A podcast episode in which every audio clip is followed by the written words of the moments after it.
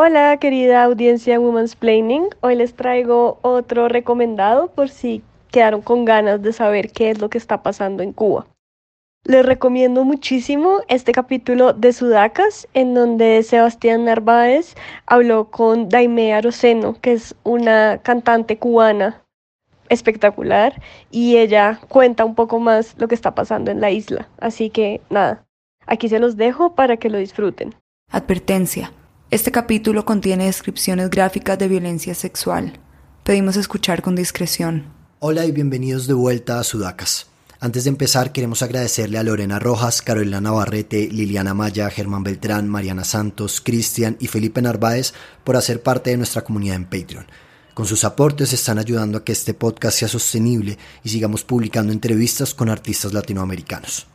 Si quieren enterarse de los beneficios de apoyar este proyecto, visiten el enlace de Patreon en la descripción de este episodio. Y ahora sí, que empiece el capítulo.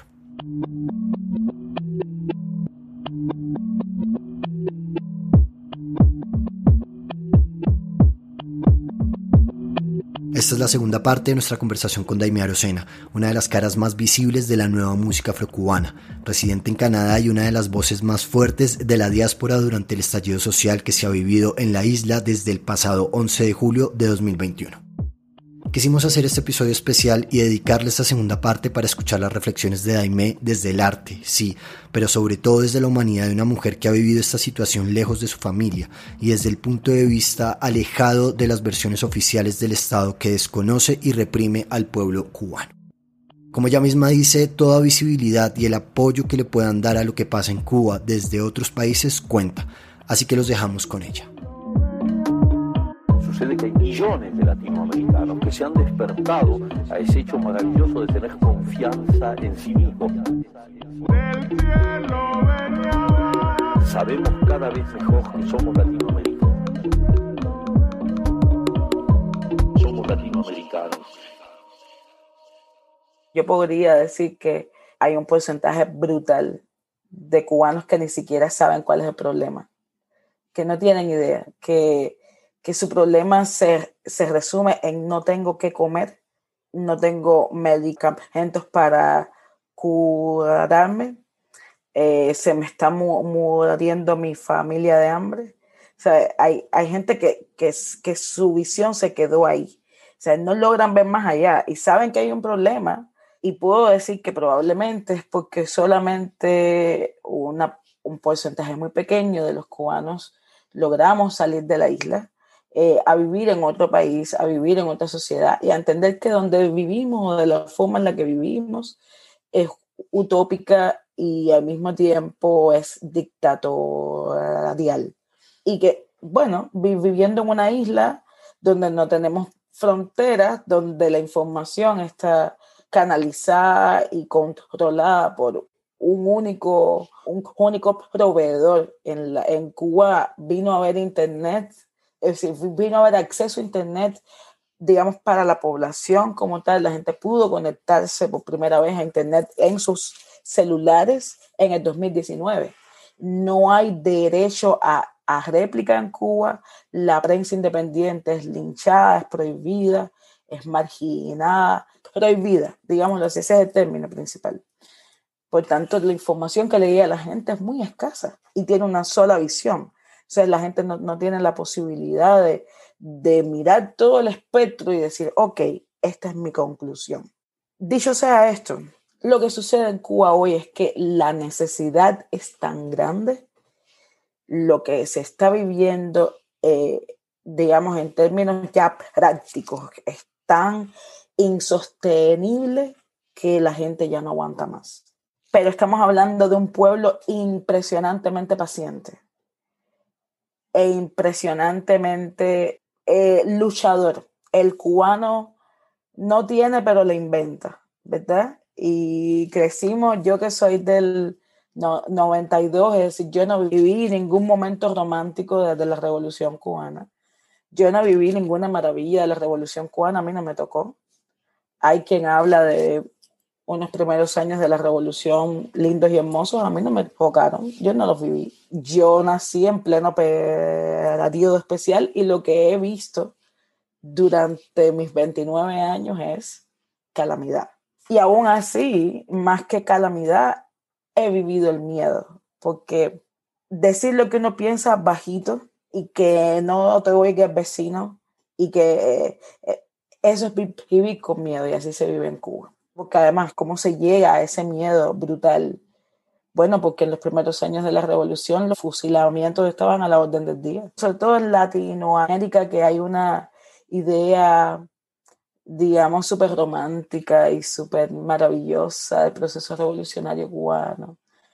Como si dar salud pública y educación pública fuera un, logro divino o algo mandado por Dios Todopoderoso. Porque una cosa que a mí, me gusta aclarar es que mi posición no, no rinde culto a ningún político, ni rinde culto a ninguna ideología política. Mi posición está simplemente con los míos y de donde yo vengo. Si yo veo a mi gente pasando hambre, yo voy a dar grito igual. Así de sencillo. Yo no estoy aquí como, digamos, montando aquí una campaña eh, porque estoy a favor de un político en Miami. Yo estoy hablando de una realidad que mañana hay una dictadura del otro lado de derechista y voy a dar el mismo verbo. La vida me ha enseñado que es bueno estar en el centro, es bueno no vivir caudillismos, es bueno no, no enamorarse de una filosofía, de una ideología, de una figura política. No es bueno, no es sano. La realidad es que el cubano inventó el, el sin carne, el cubano inventó los artefactos de transporte más locos de la vida, solo para intentar sobrevivir y no quejarse.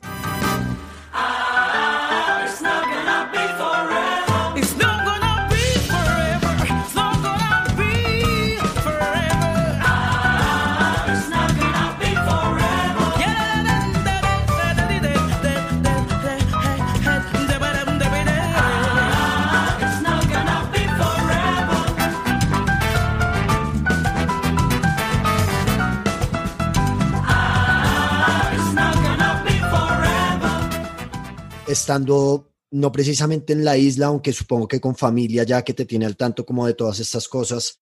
Toda la familia, yo estoy solita aquí. Estando en esa diáspora por fuera eh, y entendiendo un poco como esas cosas que se viven, que no es la versión oficial del, del Estado y que tiene que ver como con la necesidad palpante de la gente, ¿cómo crees tú que entra tu voz disidente de algún modo, estando lejos a decir si puedo yo aportar algo desde eso, pero sobre todo si puedo hacerlo desde la música, para mí también será un alivianador y quizás ese mensaje le pueda llegar, si no viene en un post de Facebook, en una canción, en todas las plataformas, a toda la gente que ha seguido mi carrera, cómo ha sido ese proceso tuyo y también cómo ha sido el apoyo quizás de ese otro público grande que además te apoya mucho en el Reino Unido y en otros países. Bueno, yo creo que es responsabilidad social vive con su conciencia. Yo siempre lo digo así. Eso, eso lo, lo, aprendí de Aldo el Ardiano. Se pasa la vida diciendo eso. Cada cual con su conciencia y es real. Hay quien prefiere salvaguardar su jaula de oro.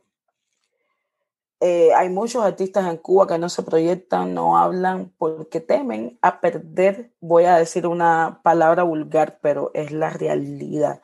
Temen a perder la mierda que tienen porque creen que eso es como que, que tienen un imperio y no tienen nada, pero, pero se creen que tienen algo. Y entonces, como saben que el linchamiento es brutal, que si tú te plantas, que si tú dices, que si tú, que si tú te expresas, porque lo peor es que todos piensan así. Digamos, yo no soy un, un caso extraordinario por mi forma de, de, pensar.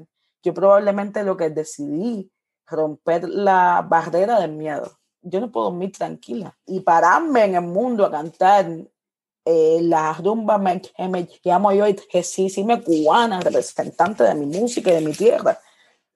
Si yo no soy consecuente con lo que está pasando y no me da la gana de estarlo hablando bajito entre todos los artistas, entre toda esa comunidad, toda esa élite. Hay una élite que, que está súper clara de todo, porque esa élite sí viaja, esa élite sí tiene, digamos, como conocimientos y información, que es una cosa que se nos ha negado por mucho tiempo. Incluso el que se pone, digamos, del lado de los que hoy nos están oprimiendo, dentro de la misma comunidad artística son más vistos, son segregados. O sea, el mismo artista dice, a lo mejor yo no hablo, pero este que se pone a, cantarle a esta gente, este es un salado. O sea, eh, tú sabes que él es el, el opresor y, tal vez tú te, tú te callas por miedo, pero tú no te pones del lado de esa gente tampoco. Ojo. ¿Verdad? Pero al menos yo necesito dejarle saber a todo el mundo que yo estoy con ustedes yo tengo miedo, pero estoy con usted.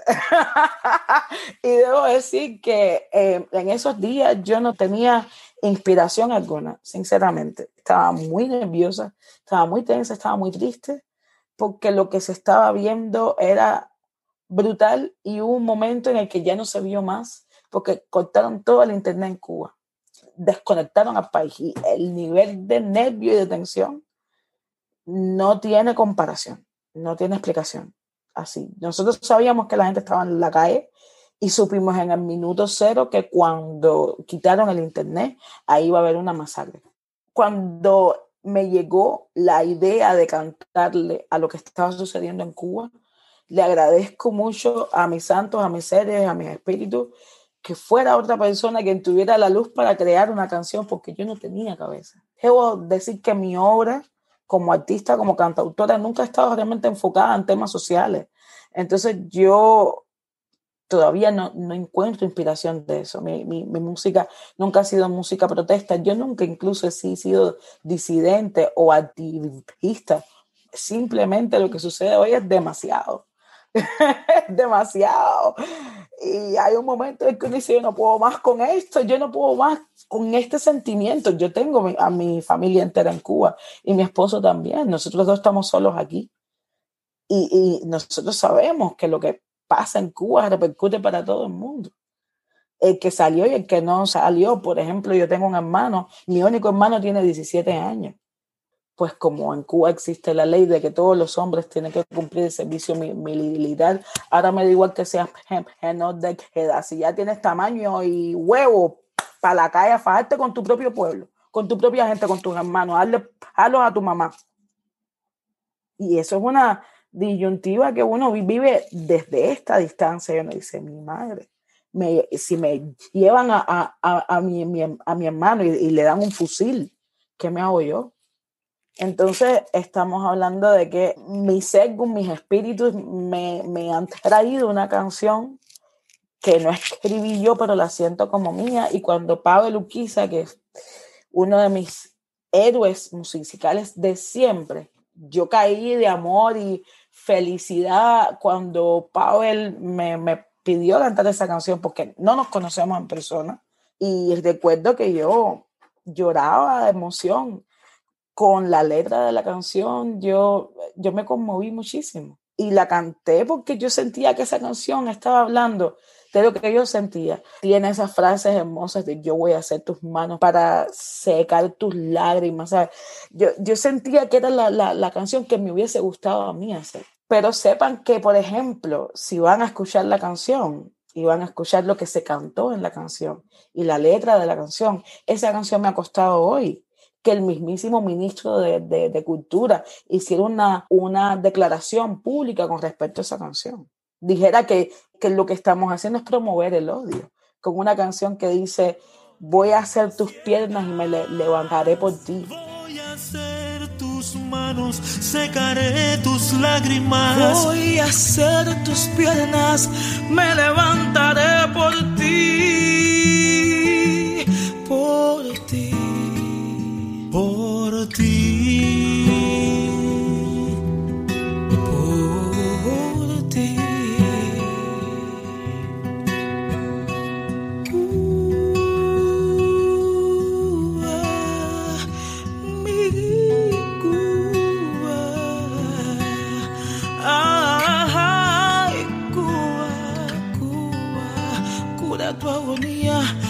Estamos rezando por ti respira, la esperanza respira.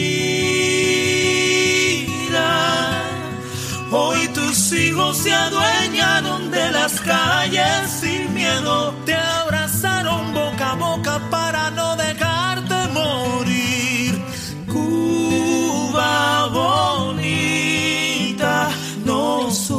Más, llevas demasiado tiempo a ciegas. Y él dice que yo estoy promoviendo el odio con esa canción. Imagínense el nivel de odio que tiene que existir en el corazón de un proceso supuestamente para todos, para los humildes, que se desentiende de, de canciones que hablan de amor a la, a la tierra. Sinceramente yo no, yo no tengo miedo y es un poco naif de decir que no tengo miedo, todos sentimos miedo. Cuando yo vi el, el, el, lo que escribió el ministro, que además eso salía en los medios de prensa de Cuba, eh, con mi nombre en la primera línea, por supuesto que me cagué. Porque eso significa que probablemente yo no pueda entrar más a Cuba por cantar una canción. Entonces uno se coñó. ¡Wow! Pero al mismo tiempo, como se dice en inglés, it's worth it. Lo vale. Sé que fui consecuente con lo que estaba pasando sé que hablé con la verdad, sé que me puse del, del lado del pueblo, es de verdad. Así es que si eso me cuesta no ver más la tierra que me vio nacer, bueno, para adelante el carro, que el mundo es grande. Nunca fue lo que fue, corazón, todo fue lo que tú me dejaste. Cada en ti emana dolor, el dolor que en mi pecho grabaste. Pero al fin se acabó, tu recuerdo murió y la tristeza desapareció.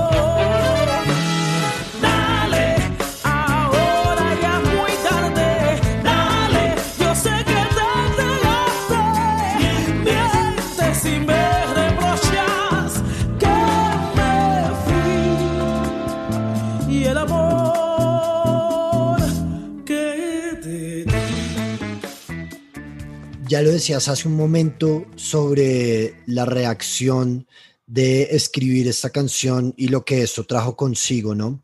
Pero también lo decías antes como que volver a cantar la rumba me llamo yo cuando uno está viviendo como estas relaciones en el pueblo de uno y cómo la represión se está llevando a mucha gente, como lo decías, no solamente a servicio militar, sino secuestros express por parte de la prensa, a muchos periodistas que están intentando darle visibilidad a esto y demás. A, a todos, a la gente que salió, a los periodistas, a los artistas. Hoy por hoy se está haciendo campaña para sacar de la cárcel a colegas, colegas, a músicos, a fotógrafos, gente del arte que está en la cárcel hoy por ma manifestarse pacíficamente.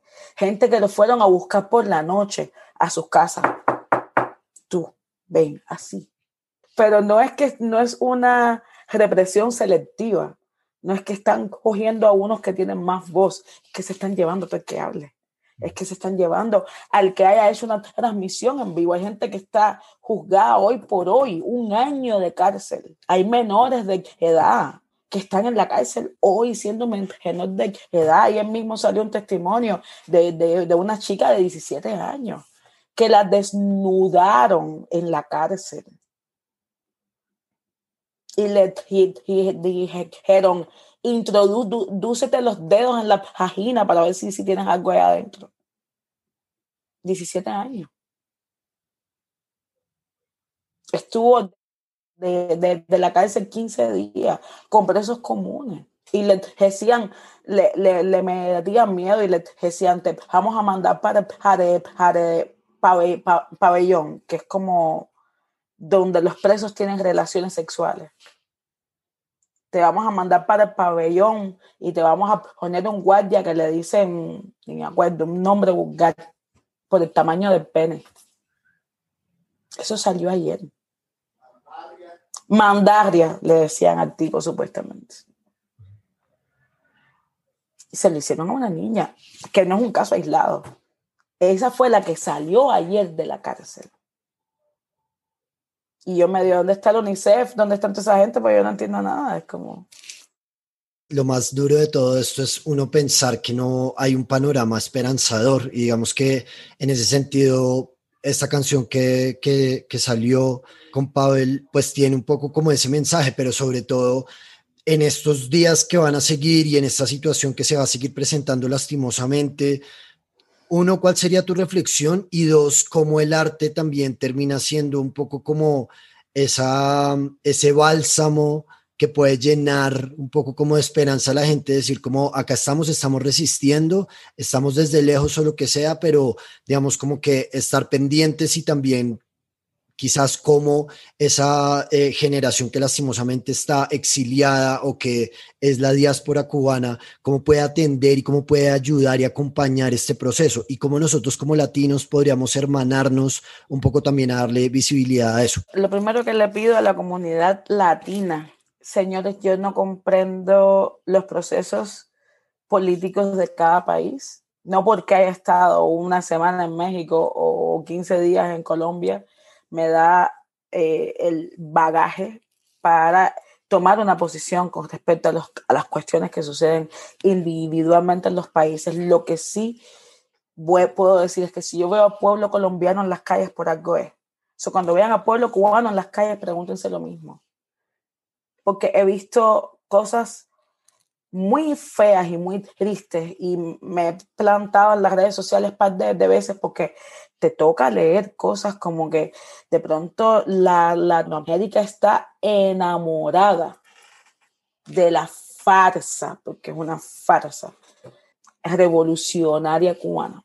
Quien esté en el poder, si usted ve a un pueblo entero en las calles, por favor, consulte ese propio pueblo, intente informarse.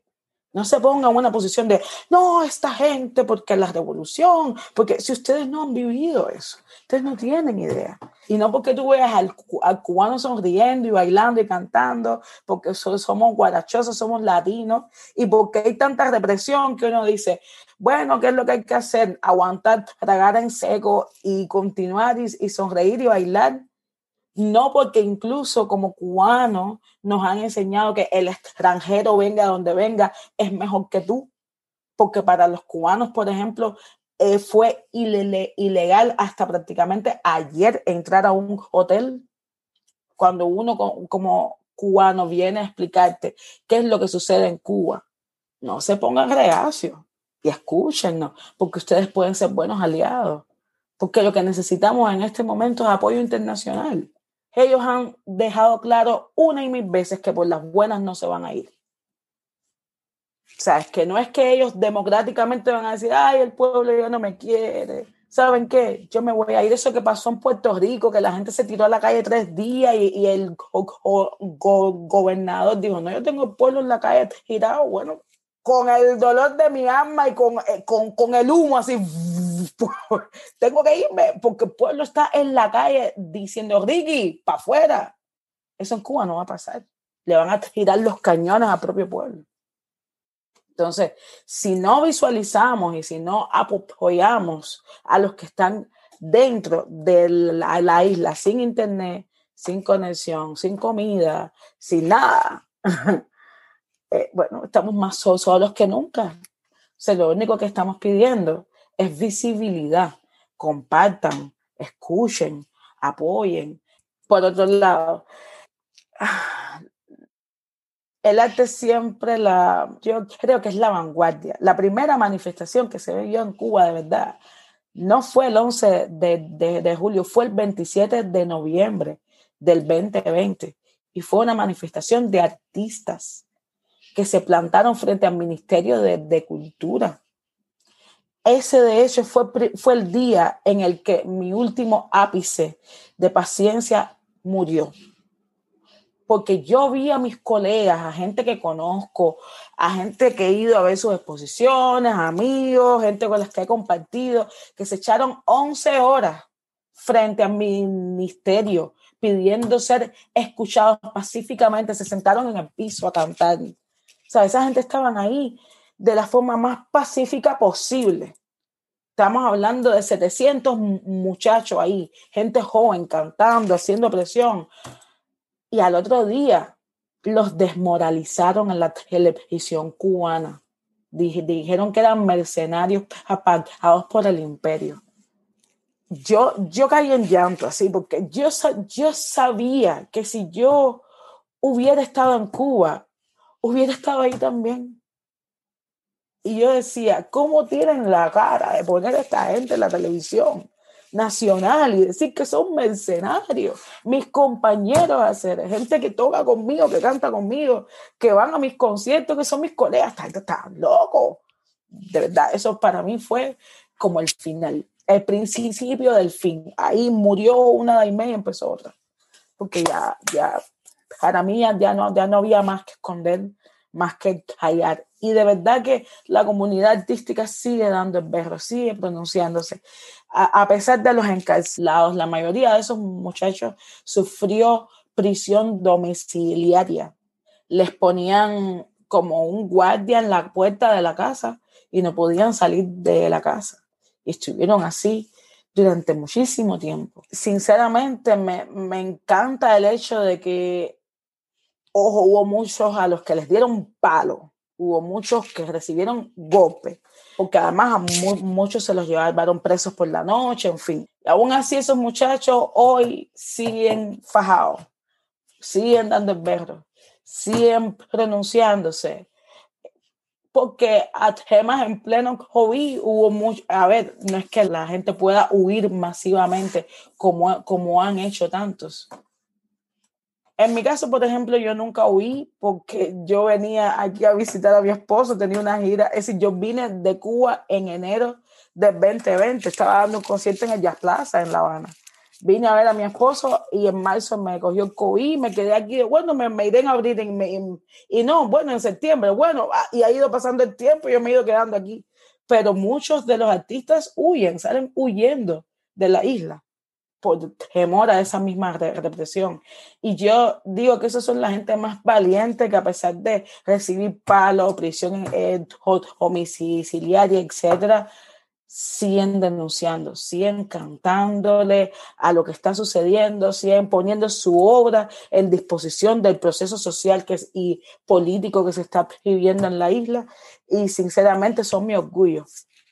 Así es que la comunidad artística a veces se pone demasiado romántica. Por ejemplo, el día 11 de, de julio, exactamente, muchos de esos muchachos que le habían dado palo, que se los llevaron presos, moralizaron el 27 de noviembre, salieron al Instituto Nacional de Radio y Televisión a pedir 15 minutos en la televisión y hablarle al pueblo de lo que estaba pasando. Sinceramente, a mí me pareció lo más romántico y absurdo de esta vida. Si tú vas a tú no puedes pedir 15 minutos, tú tienes que entrar y cogerlos por la fuerza.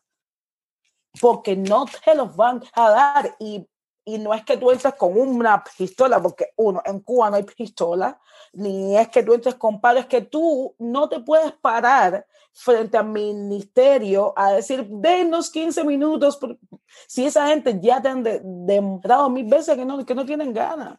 Lo que pasó fue que se pusieron en la puerta a pedir democráticamente los 15 minutos y ¿qué les costó? Se los llevaron en un camión de basura. Entonces, fíjate hasta dónde a veces llega la inocencia y el romanticismo de los artistas que igual me encanta porque yo vengo de ahí, a veces yo me pongo bravo y ¡ah! pero al mismo tiempo yo sé que yo soy así también. Y, y, ojalá que salgan canciones, ojalá que salgan, ojalá que salga arte, ojalá que, que el arte que ha cumplido históricamente como eh, la misión de contarnos, el arte no, nos ha contado todo. Entonces, ojalá que como mismo yo me paré en Chile y canté Santiago de, de Chile, la canción de, de Pablo Milanés, y, es decir, canté ambas, la, la, de Pablo y la de Silvio, y la canté ahí y me bu busqué problemas en un concierto por cantar esas canciones. Ojalá que de aquí a 100 años la gente esté cantando todo por ti en un, en un Santiago que ya no está ensangrentado eh, o en una Cuba que no está ensangrentada y la esté cantando como parte de la historia y de lo que pasó en estos años, porque esa es la misión nuestra. como artistas en la tierra. Daime, muchas gracias por este tiempo y espero que de verdad lo que podamos hacer desde, desde Colombia para visibilizar esto. Todo es mucho y todo es poco, así es que todo lo que nos llegue, ahí está y se comparte. Muchísimas Eso es. gracias, ¿verdad? Sucede que hay millones de latinoamericanos que se han despertado a ese hecho maravilloso de tener confianza en sí mismos. Sabemos cada vez mejor que somos latinoamericanos. Somos latinoamericanos. Sudacas es posible gracias al apoyo de 070, a María Fernanda Fitzgerald y Goldie Levy en la edición, Ana Sofía Ocampo en el diseño y Eduardo Santos en redes sociales. También es posible gracias a la infinita generosidad de Lorena Rojas, Germán Beltrán y Felipe Narváez, nuestros miembros en la comunidad de Patreon. Ustedes también pueden hacer parte de estas membresías y recibir contenido exclusivo siguiendo el enlace que aparece en la descripción del episodio.